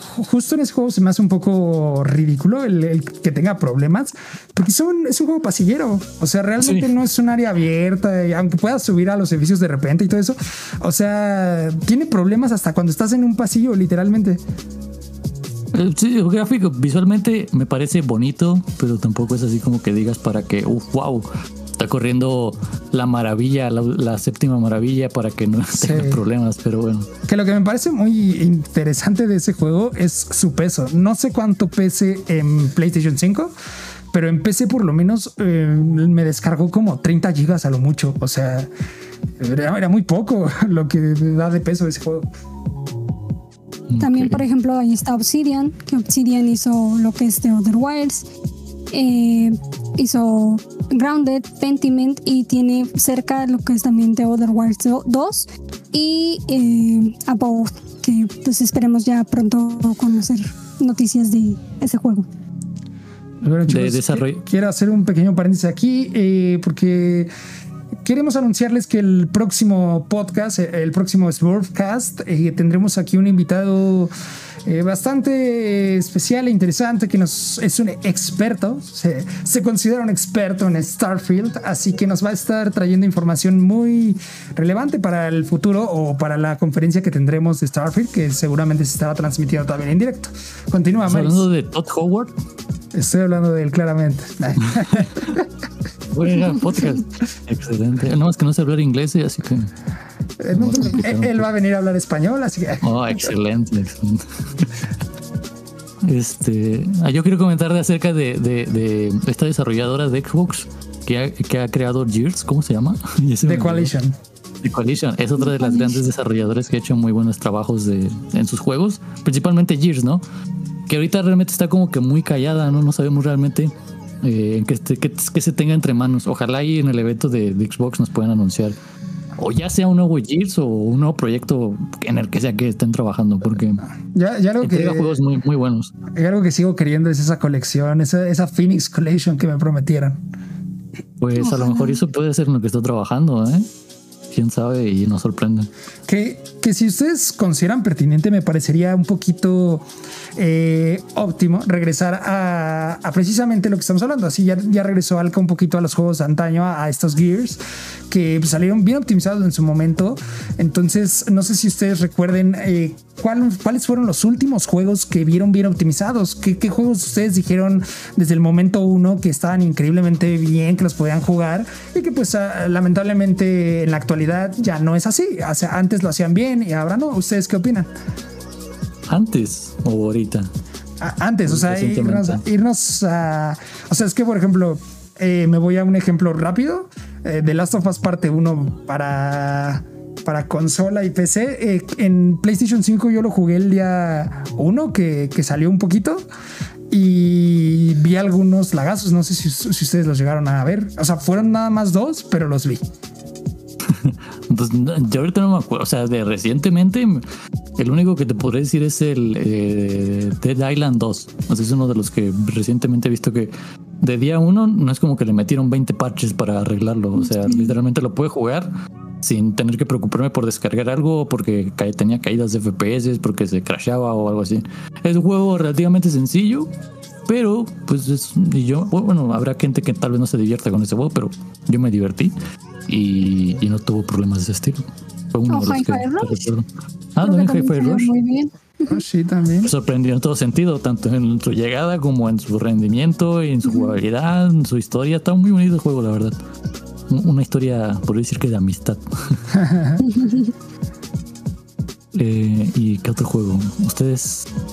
Sí, es que lamentablemente son más los juegos que estamos recordando. Se te quedan más en la memoria, ¿no? Los mal optimizados. Los, malos se te queda más grabado sí, que. Y es que eh, lamentablemente se manchan. O sea, tenemos también, por ejemplo, el caso de Jedi Survival, que, o sea, se manchó su lanzamiento, todo estaba muy bien, pero lamentablemente en consolas como en PC salió mal. Sí, efectivamente. Pues yo, yo ya no Ah, sí, iba a preguntar qué decir en los comentarios, pero es que no, primero. Creo que no han dicho nada, chicos, están muy callados, échenos sus comentarios. Este, pues si, si gustan, también podríamos comentar un poco qué juego están jugando actualmente y qué tan bien o mal optimizado consideran que están. No importa si es un juego reciente, un juego de antaño, un clásico, qué, qué están jugando ahorita y cómo lo sienten. Este. Acá en los comentarios veo que dicen algo. Si no te importa, deja. Adelante, adelante. Dicen que Ghostwire tuvo sus problemas en Xbox. Efectivamente, lo que comentaba. Eh, yo quiero un Banjo Kazooie remake. Uh, estaría interesante. Ya, ya tiene mucho que no sabemos nada de la, de la saga. De la saga de Banjo. la saga Banjo, sí. Eh, pero ahorita no creo que nos puedan sorprender con algo, ¿eh? Playground es eh, el que está haciendo también un muy buen trabajo. Recientemente tuvimos el Forza Horizon 5 y están ahorita trabajando en el Fable. Que aprovechando esto, supuestamente eh, Fable puede que se anuncie en el evento de, Xbox porque se nos mostró un tráiler ahí en las redes sociales de, Xbox que nos hacían referencia o eso fue lo que la gente pensó, que hace referencia que nos van a mostrar eh, Fable en, el evento porque se publica un video donde vemos a un jugador que sigue como una pista de glitter, de brillantina, hacia lo que es el evento, con música similar a la que es este, a la que aparece en el juego de Fable. Mucho, por eso mucha gente cree que nos van a mostrar algo del juego. Sin, sin embargo, yo dudo que nos puedan mostrar algo porque apenas, o sea, todavía le, siento que todavía le falta mucho. Si no me equivoco, hace dos años fue que, que, el juego lo anunciaron, que lo, que lo tisearon, o sea, apenas un teaser. Y en dos años no creo que puedan avanzar mucho como para mostrarnos. Tal vez podrían. Y además, Sí, Maris. No, continúa, continúa, continúa. Y tal vez nos podría mostrar otra cosa. tal vez vendernos algo, algo de marketing, un peluche o algo así, no yo qué sé, pero me, me parece un poco complicado que anuncien el del nuevo Fable. Eh, que, que Y ahorita que todo estoy lo viendo. que se había dicho. No, adelante, Mari. No, sí. Es que todo lo que se había dicho con, con Fable, que se había reiniciado, que había problemas con su Cierto. desarrollo. Y tengo que decir que Playground Games trabaja muy, muy bien, pero no, no tiene, digamos, un currículum de RPG. Y Fable es un RPG. Trabaja muy bien en texturas, ha trabajado de coches, como lo sabemos, sí. Pero se está metiendo en otro terreno. Y se está metiendo en un Es- terreno peligroso. es tal porque vez es como- Fable. Como lo que comentábamos con Redfall, ¿no? O sea que Exacto. una desarrolladora enfocada en un tipo de juegos metiéndose en otro tipo de juegos que al final pues ya vimos Yo cómo salió. creo que aquí alguien debería de ayudarles al menos. ¿Sabes qué? Ayúdalos, guíalos para que puedan meterse en este mundo. Son mundos complejos al final de cuentas. Y si no sabes hacerlo y estás metiéndote, estás, digamos, voy a decirlo así, y se va a ir un poco feo, pero te estás colgando de una saga. Y es una saga importante. Entonces, al final de cuentas, si no sabes hacerlo, va a ser un tremendo fail. Si sale muy bien, qué bueno, perfecto, adelante. Pero si no, mm, lamentablemente a ellos les va a afectar mucho y a los que esperamos mucho Fable, pues nos va a afectar también, lamentablemente. Y, tiene sentido por lo que, o sea, lo que hemos estado escuchando que de repente como que ha tenido problemas, incluso muchas veces este los los haters de Xbox se hacen eco de esto de que ah, ya se va a cancelar el juego, uy, ya no va a salir y que no sé qué.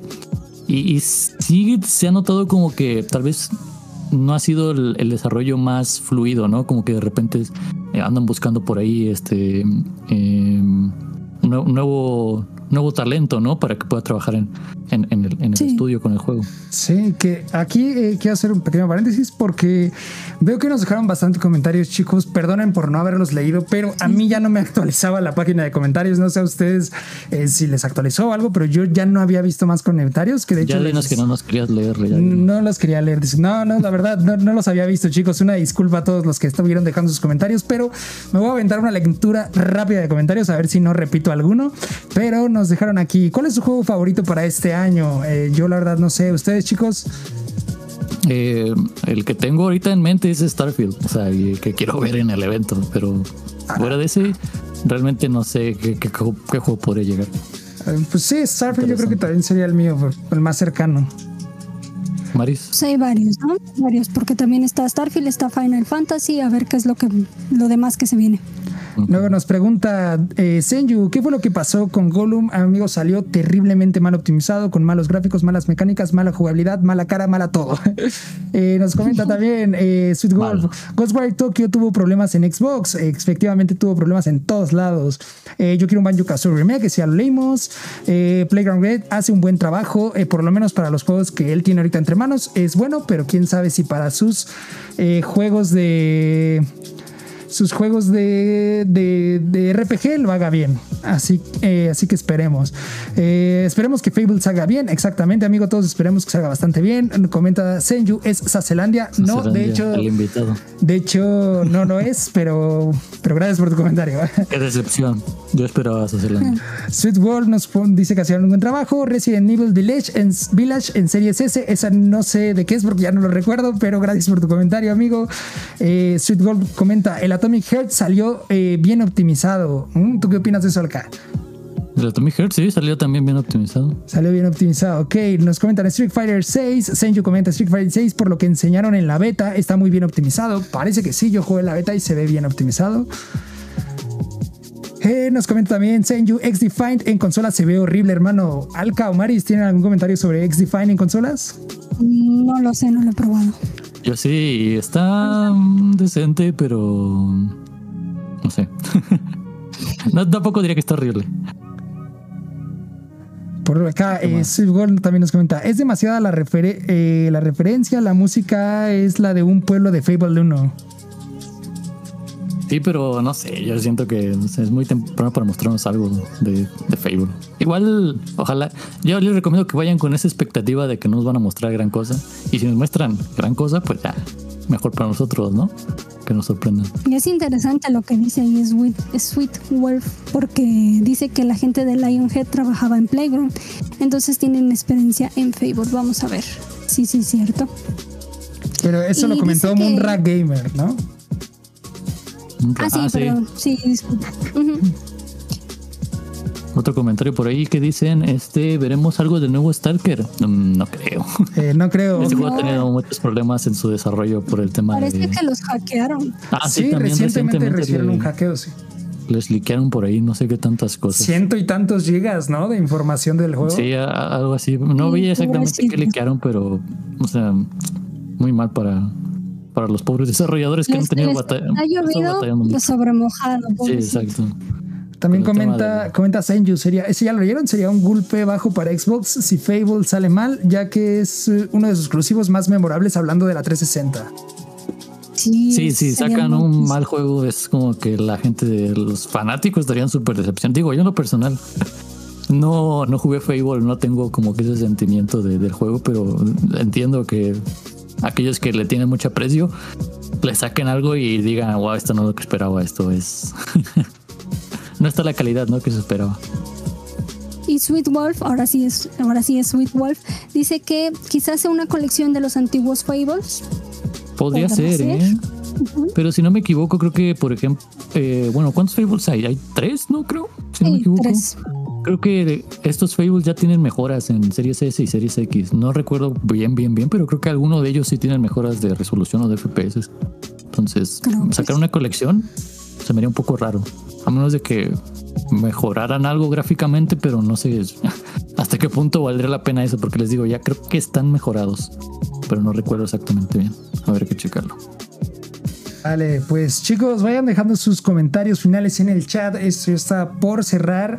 Eh, Alcamaris, ¿tienen algún comentario final en cuanto a nuestro tema central, el desarrollo y el estado de los videojuegos en la actualidad al llegar al usuario? Bueno, algunas de las que tienen que trabajar es, por ejemplo, Ubisoft, Square Enix, que tienen que traer más eh, calidad y no tanta cantidad. Está, por ejemplo, también ahí tenía anotada. Ay, espérenme. Por acá lo tenía. EA, que también es como que a veces da un paso bien y da Sí, tres pasos atrás. Eh, por ejemplo, eh, Bethesda tiene que levantarse porque al final de cuentas también estamos hablando de eh, publishers, no solamente desarrolladores.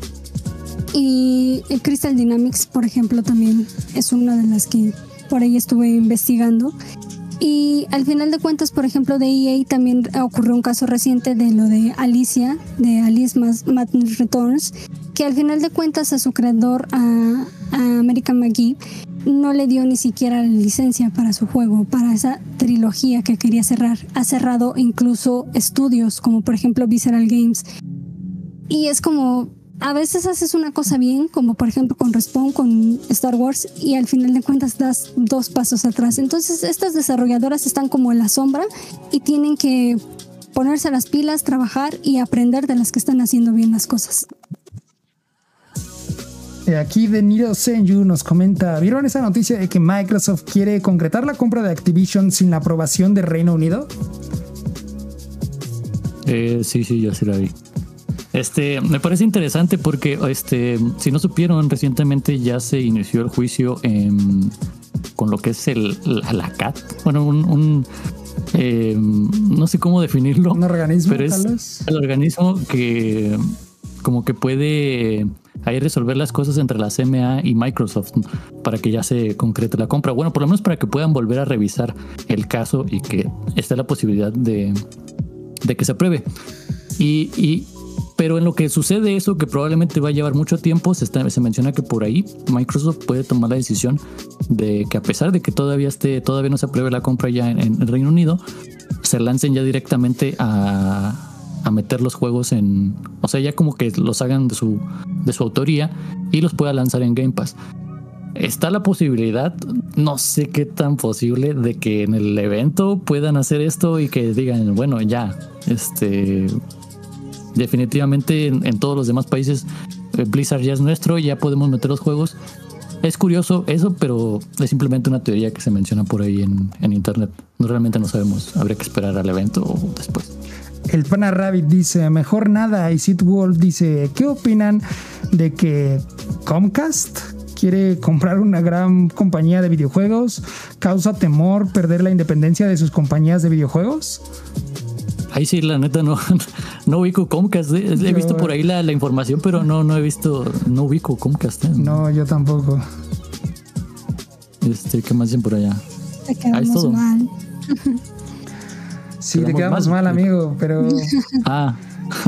Pues bueno, Maris, ¿tienes. Eh, ah, no, ¿o quién era que faltaba? Alca, ¿tienes algún comentario final en cuanto a, a este tema del desarrollo? Este, nada más quiero por último mencionar el tema de eh, Factions 2, que supuestamente el De- juego... déjame eh, salgo, Alca. Supuestamente el Ya juego este pues está siendo desarrollado por Naughty Dog, el multi- un- una especie de multiplayer de The Last of Us que bueno, recientemente al parecer ha tenido problemas de desarrollo, si no me equivoco, por ahí dieron un comunicado eh, Naughty Dog dio un comunicado de que se disculpan por no haber mostrado nada en el evento, pero que siguen trabajando en el proyecto. Eso es como que mm, a muchos les pareció de que, bueno, se están disculpando, o sea, sigue el proyecto en pie y todo.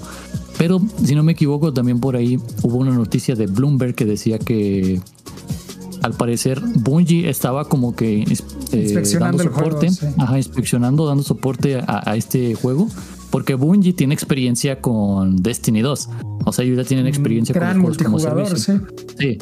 Y, y, y- y al ver el estado del juego, que supongo que no estará mal, pero eh, al- el- me refiero a que a lo mejor no era un juego que tuviera mucho tiempo de vida, que cuando saliera a lo mejor no iba a durar nada.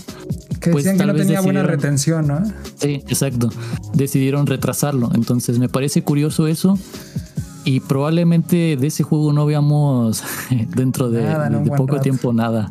Incluso puede que se reinicie el desarrollo de cierta forma o hasta cierto punto. Y si no es que se cancela. Sí, exacto. Si no es que se cancela, que lo veo como, bueno, quién sabe, porque hemos visto que ahorita eh, Pl- PlayStation ha estado cancelando por ahí alguno que otro proyecto. Entonces, no sé qué tan factible le sea.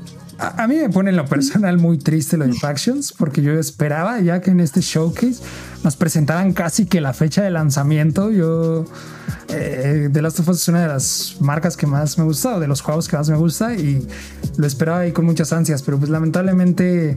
Al parecer eh, estamos en un tiempo donde vamos a recibir muchas disculpas de diversas compañías Sí. o desarrolladoras por el estado de los juegos, por la cancelación de algunos, por anuncios eh, que no se terminan de concretar, diversas cosas, porque eh, vivimos en una época muy, muy difícil para el mundo de los videojuegos.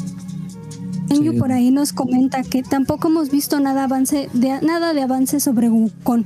Ese juego, que es un juego chino, ya tiene eh, fecha para el 2024. De hecho, hace no mucho vimos como un pequeño eh, como Gameplay, publicidad, ¿no? Algo eh, que era eh, eh, aparte era una publicidad muy bonita, era como eh, creo que era como tipo stop motion, no sé si la llegaron a ver y tenía su fecha. Entonces, este, si por ahí la pueden buscar, eh, ya tiene su, su fecha. Eh, No. Entonces, este, ojalá si por ahí ya nos muestren a No, lo mejor sí un poquito tiene. más de, de trailer y ya que nos muestren un poquito más de, de gameplay y al final de cuentas ese juego sí se ve realmente next gen y se ve genial. Es, uno de los juegos yo creo que más esperados. Que es, es bien chistoso, ¿no? Como los juegos Next Gen, cuando los vemos por primera vez en los anuncios, decimos, wow, o sea, yo cuando vi Black Myth Wukong fue una cosa que, que dije, Dios, esto en una pantalla debería ser la cosa más impresionante del mundo. Pero si se dan cuenta, cuando, e- ese tipo de juegos Next Gen en cada generación se anuncian con varios años antes de, de salir y conforme va avanzando la generación, eh, Ya como no se que ven tan ya, no, ya no se ven tan Next Gen. O sea, ahorita, ahorita yo creo que si saliera Black Myth con los gráficos que enseñaron en un principio, se vería muy bien, no lo niego, y sí se vería muy, muy padre, pero ya no es la cosa sorprendente que vi hace eh, un tiempo. Y, y aquí también Sweet Wolf también nos dice que tampoco vimos nada de Stellar, Stellar Blade y Little Devil Inside. Y sí, Stellar Blade es de PlayStation 5, lo que anunciaron. Y bueno, ese estaba también desde el showcase de 2021 y que de hecho ni siquiera se llamaba así, le llamaban como que la bayoneta eh, la bayoneta china, algo así le llamaban. Eh, sí, de, de- de hecho desaprovecharon para eh, mostrar estos dos títulos. Sí. No sé por qué, de Stellar Blade ¿Y al Little? menos. Little Devil Inside también era uno de Devil- los. ¿Cuál es ese Little Devil Inside? El es Eh, como tiene como una estética pueblito. Ajá, con un pueblito, como como una especie de Final Fantasy XVI, pero cartoon, no sé. Mm, no, no lo ubico. ¿eh? Pero era un exclusivo de Play. Interesante. Ok. Sí, se veía muy interesante ese juego, pero quién sabe, definitivamente no hemos tenido eh, comentarios sobre él. También nos comenta el Pana Rabbit. eh, ¿Quieren ver todo perros y a la mera hora ni lo compran de reserva o de reserva en el día 1? ¿Cómo? Pues dice que que lo que te es que, o lo leí mal, pero que queremos ver todo en los anuncios y ni siquiera los compramos los juegos. Ah, pues no. Yo creo que es importante eh, cómo anuncian los juegos porque al final de cuentas el hype de la gente hace que te compres un juego de reserva y de día uno. Sí, o sea, no los compres. Eso es- día uno, es vital. de reserva. Ahora, eso ya está en ti si te lo quieres comprar de reserva o no, porque al final de cuentas los juegos ya no salen bien. Y eso Sí, ya es como, Sí. ¿no ¿quieres comprar un juego? Bueno, ya sabrás si pierdes tu, tu dinero. Sí, ya en la actualidad no. no vale la pena comprar juegos de día uno ni reservarlos por el tema de que no sabes cómo van a salir. Y Senju dice, ¿dirían que los desarrolladores sienten la presión de los fans y los medios teniendo en cuenta su trabajo que los posiciona en el ojo de todos como Naughty Dog pidiendo disculpas por Factions? Yo digo que sí Eh, y no. O- No, o yo creo que sienten más presión por las los de arriba. Los que están arriba. Sí. O sea, realmente los fans sí tiene como que.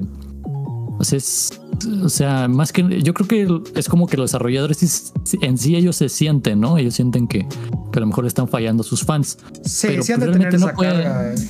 Sí, pero no pueden hacer realmente mucho porque están de nuevo a, A digamos, expensas. a expensas de lo que digan los de arriba. Entonces, es complicado ahí. No sé, Dani, ¿tú querías decir algo o era eso?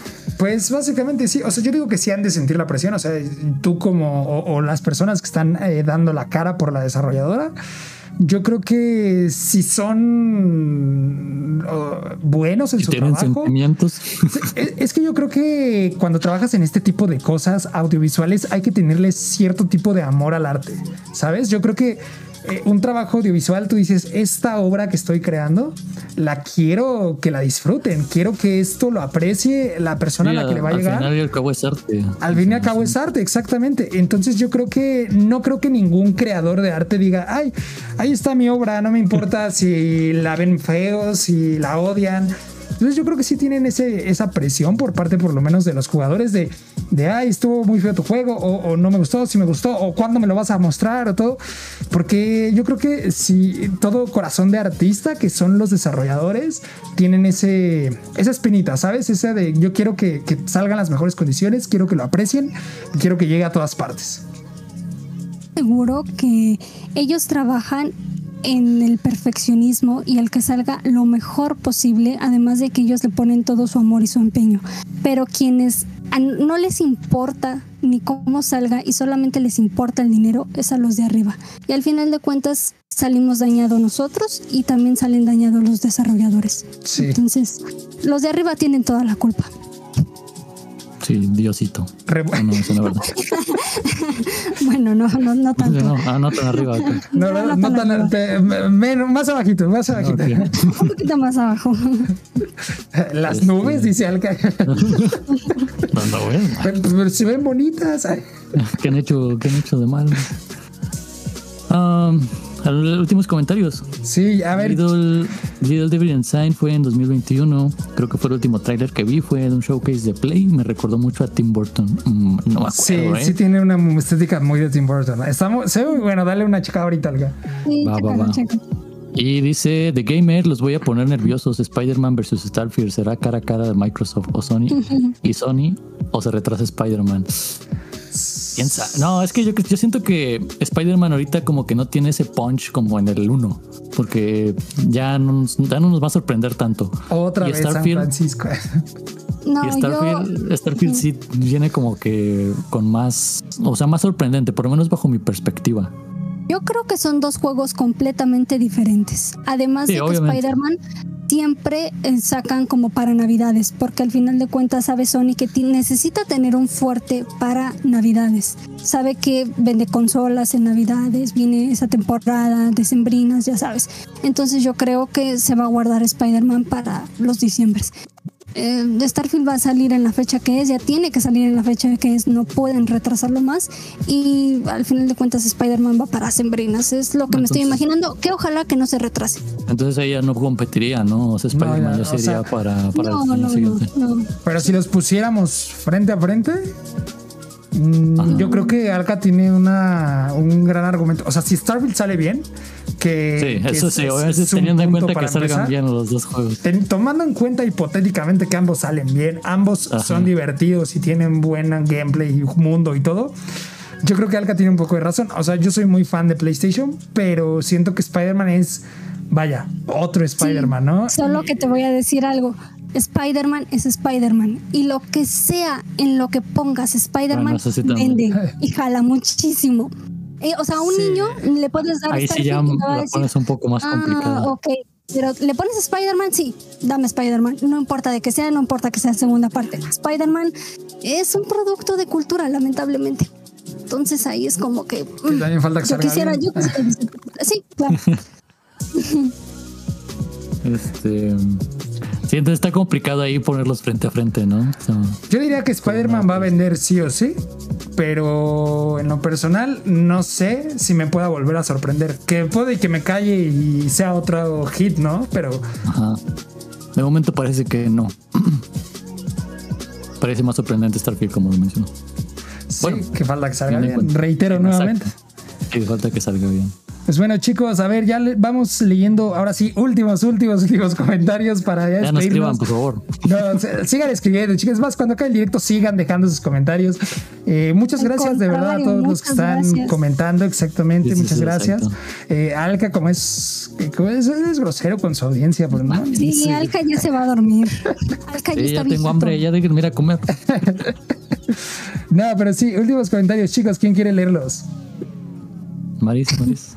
Dice Senju que Spider-Man vende conos y la voz de Juan Garnizo. Exacto, o sea.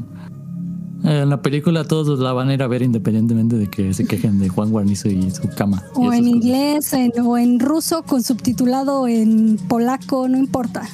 Sí. Es más, van a verlo si el doblaje es yucateco. Dice Alka nos trata mal, ¿ya ves? Senju tiene una mala perspectiva de ti, ¿ya ves? ¿Cuándo los he tratado mal? puro show, puro show. Ah, miren, por ahí Cristian León dejó una donación de 400, eh. no, 4000, ¿qué son? Pesos colombianos. COP.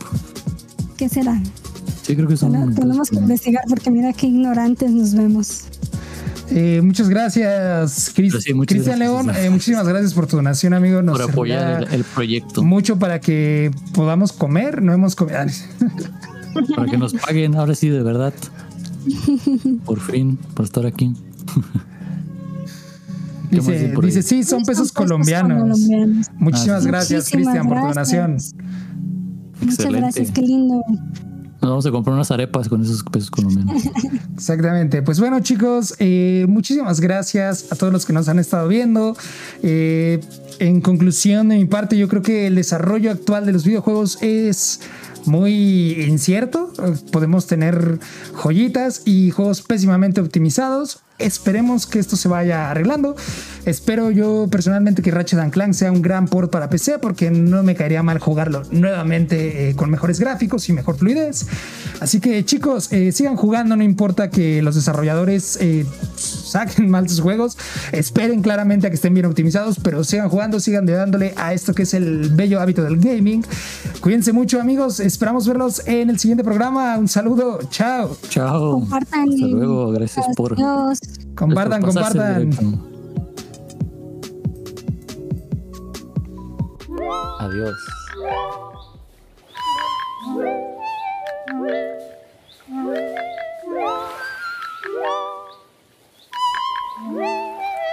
Woo!